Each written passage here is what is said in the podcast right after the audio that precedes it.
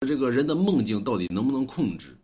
其实说白了吧，就就是说呢，人的精气神集聚的时候，其实人是可以控制人的梦境的。有时候这玩意儿能控制，咋控制不了呢？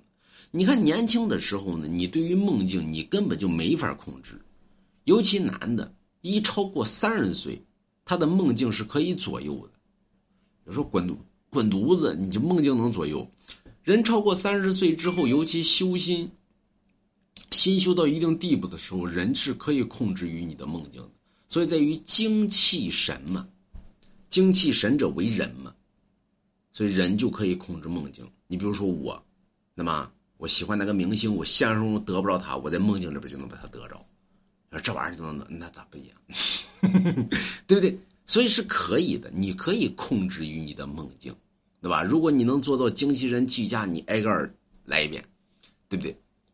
所以人得修心，所以咱们叫道法自然，真水无香，上善若水，厚德载物嘛厚德载天下万物皆为你所用，更何况一个梦境。